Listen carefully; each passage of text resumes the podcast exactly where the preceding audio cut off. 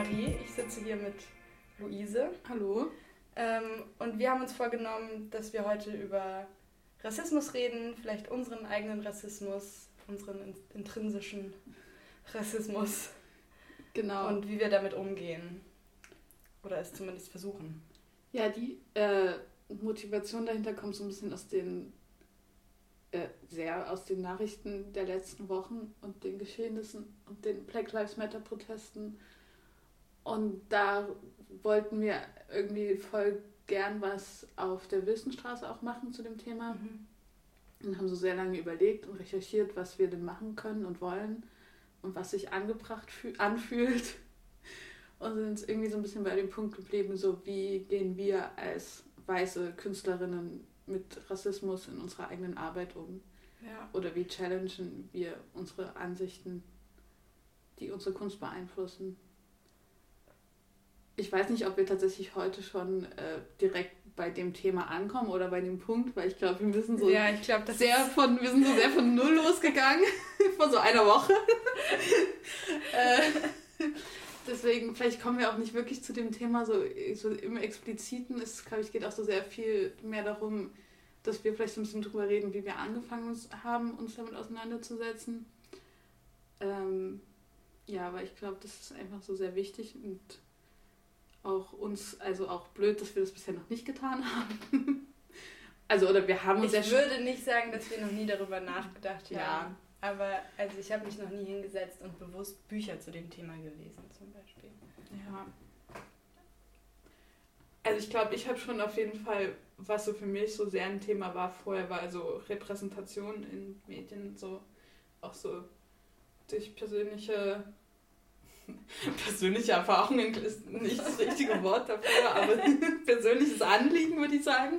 Ja. Also so, keine Ahnung, da habe ich schon auf jeden Fall immer versucht, wenn ich so Geschichten schreibe oder so, äh, verschiedene diverse Menschen einzubauen.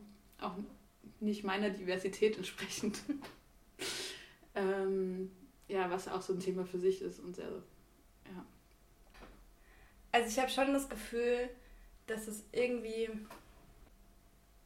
also wie, wie kann man sich denn selber überprüfen, so mhm. auf Rassismen beispielsweise, natürlich auch auf andere problematische Einstellungen. Mhm. Wenn man, also darüber haben wir neulich ja schon geredet, dieser Punkt, wie kann man sich denn selber reflektieren und andererseits aber auch dieses Ding, also wie viel kann ich denn jetzt eigentlich tun innerhalb dieser Struktur?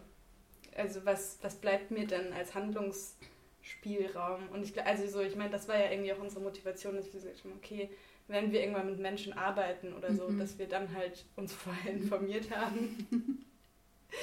ja. ähm, aber ich finde es wahnsinnig schwer greifbar, weil es halt irgendwie was ist, was uns beide nicht. Also Rassismus betrifft uns ja beide nicht. Ja. Also ich finde es total schwer, also ich, so dass man dann, wenn man so drüber nachdenkt, nicht in so eine Betroffenheit abrutscht einerseits und das irgendwie so affirmativ behandelt als mhm. Thema. Also nicht Rassismus, aber Antirassismus.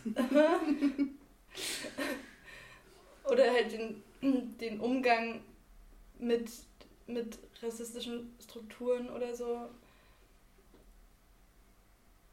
Und eben sich nicht davon distanziert immer nur, sondern auch so sagt, okay, was kann man denn tun? Mhm. Aber was kann man denn eigentlich tun? Und das ist halt so schwierig. Einfach. Ja. Also so, ich glaube, ich finde es auf jeden Fall auch sehr, glaube ich, äh, sehr wichtig, dass wir irgendwie, oder das ist sowas, was, worüber ich gerade nachdenke, weil ich mir natürlich so denke, okay, fangen wir irgendwie so bei uns im Vorhof mal an, so Thema ATW. Ich habe schon das Gefühl, dass es natürlich irgendwie sich viel mit so Social Issues auseinandergesetzt wird, aber mehr so von, wenn das Thema aufkommt im, im, in der Diskussion, dann wird es auch so besprochen und so. Mhm. Und alle versuchen natürlich sehr offen akzeptierend zu sein, so, aber es ist jetzt nicht so, dass es Teil oder selten Teil vom Lehrplan ist. Also es gab natürlich das Blackfacing-Seminar, das eine. Stimmt.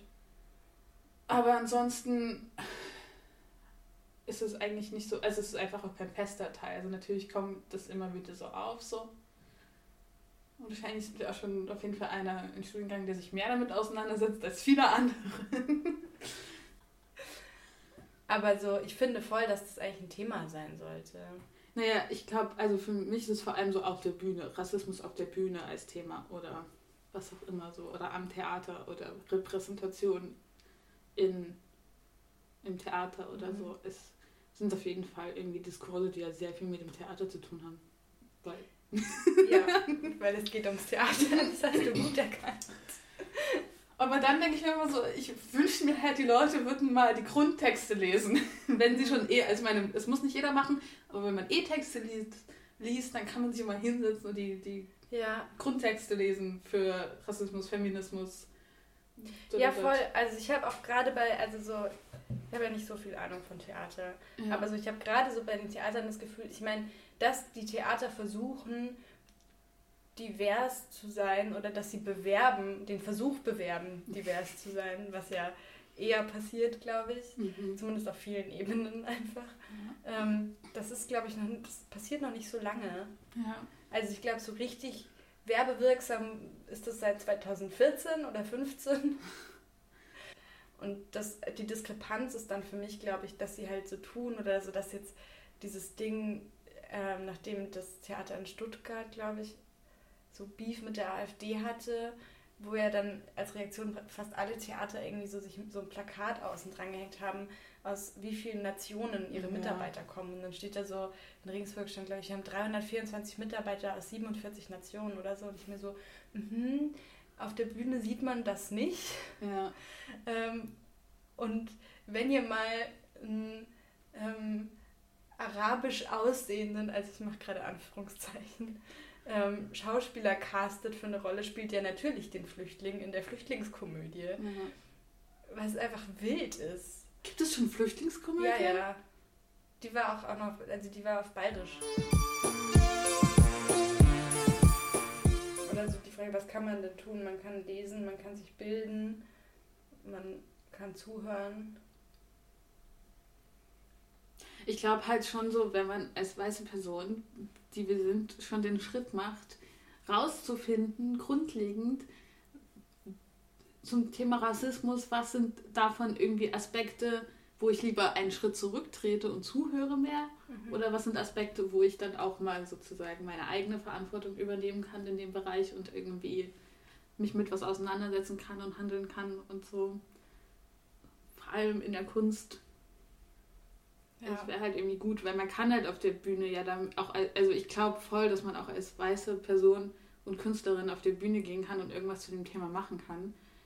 Ähm, nur halt nicht, vielleicht halt nicht mehr irgendwie Blackfacing-Kritik oder so, keine Ahnung, sich mit einem weißen Gesicht weiß Whitefacing machen oder sowas. so, das ist vielleicht so ein bisschen so zu einfach. Also so, man, wenn man so irgendwie. Ja, ich meine, man kann so, wir können ja auf jeden Fall versuchen, nicht so Dummes zu tun, ja. wie beispielsweise Whitefacing oder All Lives Matter. Auch so. Ja. Wo man sich so denkt, entschuldigt mal bitte, so, also können wir bitte einmal unempfindlich sein? Mhm. Und nicht sofort, also können wir bitte einmal nicht so narzisstisch denken, dass es immer nur um uns geht. Oh Marie, wir sind in der Kunst. Aber ja, voll. Ich habe auch, oder das ist ja auch was, worüber Bell Hooks schreibt. Keine Ahnung, ich habe jetzt wieder, wir, oder wir haben jetzt angefangen, in, in Talking Back reinzulesen und in ihren einem Text äh, Feminist Scholarship, Ethical Issues von 89 schreibt sie auch darüber, vor allem ähm, natürlich, wie es so an, an US-amerikanischen äh, Universitäten so abläuft. Und äh, sie beschreibt dann halt, dass sie es so voll, für voll die falsche Entwicklung hält, dass dann weiße Autorinnen nicht mehr über die Werke von schwarzen Autorinnen reden wollen oder schreiben wollen und das kritisch sozusagen verarbeiten. Mhm. Ähm, weil das ja eigentlich dann wieder zu so einer Trennung führt und man halt weil man einfach so aus Angst, wenn man irgendwie Angst hat, das Falsche zu sagen, sich dann ja. einfach so nix, nicht, sich nicht damit auseinandersetzt oder so. Ich glaube, das ist halt auch was. Aber ich glaube, das, also das hängt ja total mit so einer Empfindlichkeit zusammen. Und ich will jetzt mhm. auch gar nicht sagen, dass nur weiße Menschen empfindlich sind oder so ein, so ein Quatsch. Ja, ja. Aber so in dem Moment, wo ich mich befangen fühle oder Angst davor habe, was zu sagen, hängt es ja irgendwie total damit zusammen, dass ich Angst habe vor, davor, was Falsches zu tun und das so angegriffen zu werden. Ja, oder halt einfach entlarvt zu werden in meiner falschen Aussage. Ja.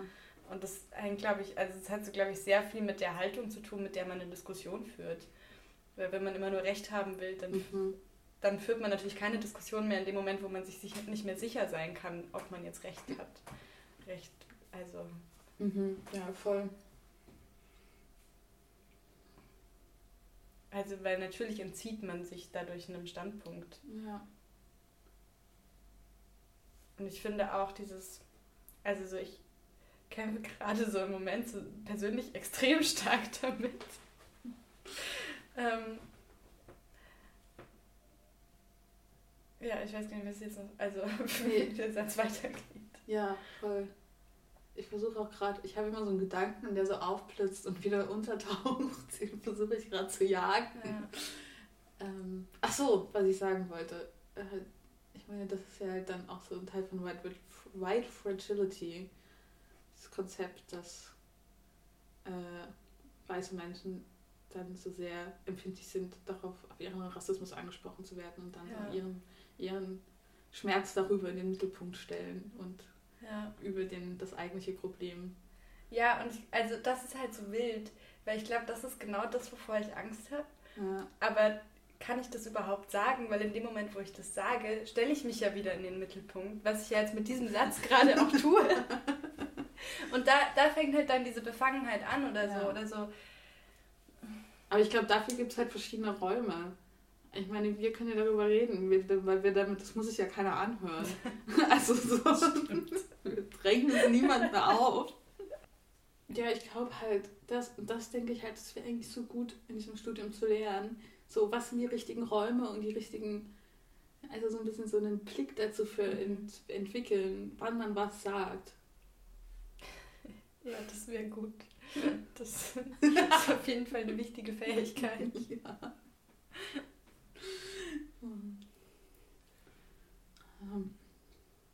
Ja, und was, also sowas, um vielleicht davon so ein bisschen mhm. abzukommen, mhm. und ich glaube, das ist jetzt auch einfach nur so ein Satz, über den man gar nicht so krass diskutieren kann, weil es sich nicht lohnt.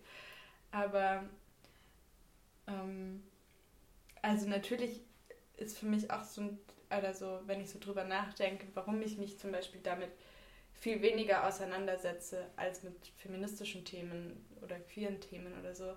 Also so, wo steht Rassismus eigentlich auf meiner Prioritätenliste? Mhm. Und also nicht auf Nummer eins einfach. Ja. Und also sowas, also dann irgendwie auch zuzugeben, sich selber oder wenn halt solche mhm. Diskurse aufkommen, wie sie gerade stattfinden in der Öffentlichkeit. Und ich habe so das Gefühl, das ist halt auch irgendwie so ein Schritt, dass man so sehr schnell, wenn man sich nicht so viel damit auseinandersetzt, dass man dann so diesen Diskurs so sieht und man hat so den Luxus, dass man nicht davon betroffen ist oder mhm. nicht die mhm. Notwendigkeit hat, irgendwie sich damit auseinanderzusetzen. Und dann denkt man sich, ah, naja, okay, irgendwann später, wenn ich dann mal Zeit habe, so, wenn ich ja. den Feminismus verstanden habe, ja. dann mache ich das mal. also so und also ich glaube, und da fängt dann halt so, da fangen dann irgendwie diese krassen ähm, Gruppierungen, also nee, das ist jetzt total blöd, aber also da fängt es halt irgendwo an, so wer, welche, also welche Leute haben denn welche Notwendigkeit, sich damit auseinanderzusetzen mhm. und welche Interessensgefälle rein an Interesse gegenüber dem Thema entstehen dadurch. Ja. Ja, es war auf jeden Fall auch, oder so, ich glaube, alles, was ich mich auf, bei mir auf dem Backburner, seitdem ich angefangen habe zu studieren, weil ich immer so war, wow, okay, ich muss jetzt 20 Seiten noch das und das lesen. Ich lese jetzt nicht noch irgendwie in meiner Freizeit irgendwas anderes. Mhm. So, was irgendwie halt so halb legitim und halb nicht legitim ist. Naja, so funktioniert schon mein Studium. Ja. Nee, aber man, das, das eigentliche Thema ist ja, dass man sich dafür irgendwie Raum und Zeit nehmen muss, in, in, in seiner Freizeit. Das ist anstrengend. Aber ja, ich. Zumindest für die Grundlagen. Ja. Ja, und das ist halt auch einfach wild, dass ich glaube, viele Menschen verstehen nicht, dass es zu den Grundlagen gehört. Ja. Das Thema oder eine Auseinandersetzung mit dem Thema oder überhaupt mal eine Bestandsaufnahme mhm. als nicht betroffene Person ja. zu machen. So, und das ist halt, also Schulsystem, ich sag's ja nur. Stimmt. Aber so, das sind einfach, das sind eigentlich Sachen, die so, die stattfinden sollten. Mhm. Also ich meine, es geht ja schon irgendwie, also für mich geht es schon so darum, mich zu informieren und dann dann das auch auf mich anzuwenden. Und ja. ich, ich kann überhaupt natürlich, ich habe, woher soll ich wissen, ob mir das, also ob das funktioniert oder nicht. Mhm. Ähm, ich hoffe zumindest, dass es ein Weg ist, der funktioniert oder der irgendwie. Mhm. Also ich meine, Bildung kann ja nie schaden. Voll. Also ich glaube tatsächlich, dass da aber auch so Bildung der Schlüssel, also, also Bildung der Schlüssel ist wollte ich sagen, also ich glaube zumindest in dem Punkt, wo wir sind, ist es der. Ich glaube bei vielen Dingen auch nicht. Ich glaube bei vielen Dingen zum Thema Rassismus und auch anderen Themen braucht es einfach strukturelle Veränderungen, die mhm. einfach festgelegt werden müssen so. Ähm, aber ich glaube, wenn man an dem Punkt ist, von wegen man ist eh schon, eigentlich hat man irgendwie eine Offenheit für sich mit Themen auseinanderzusetzen und man will Kunst machen, dann ist das ja eigentlich irgendwie so der Knackpunkt glaube ich, ja. tatsächlich. Und dann natürlich einfach auch, und das dann in seinem Handeln umzusetzen und Zusammenarbeit zu suchen und Solidarität. Ja, ich meine, das stimmt natürlich total, dass es so, das, was ich gesagt habe, so auf unseren Standpunkt zutrifft. auch Teil unserer Privilegien. ja, ja, ja. Ähm, ja, keine Ahnung. Ich glaube, es ist auf jeden Fall für wichtig als erster Schritt. Also so, ich glaube so auch unsere Zweifel und Unbehagen und Fragen die sind so voll, voll gut. Mhm. Also ich glaube, so ein großer Teil des Prozesses muss einfach sein, sich so den comfortable with the uncomfortable. ja, voll. Ja, ja. Ähm, also so das so zuzugeben und überhaupt so zu verstehen, was man denn eigentlich zugeben, zuzugeben hat. So ist ja schon mal, das ist, glaube ich, eigentlich der erste Schritt.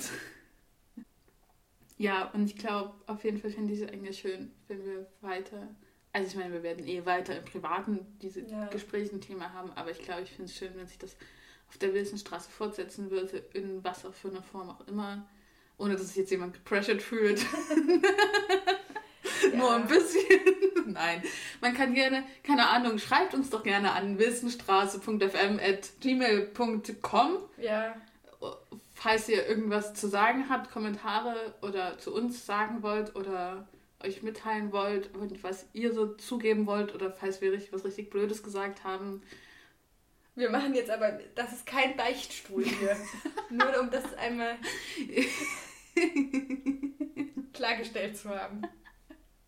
Mhm. Warum wir diese Sendung machen, ist ja eigentlich, um irgendwie uns dazu zu bringen, einen Diskurs tatsächlich ja. zu führen und nicht nur darüber nachzudenken, zu führen und ihn ja. dann auch tatsächlich zu starten. Ja. Ähm, und wer daran interessiert ist, ist eingeladen, daran teilzunehmen.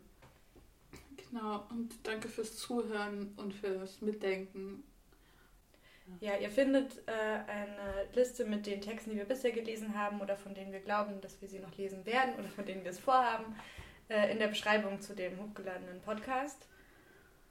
Und damit verabschieden wir uns. Auf Wiedersehen.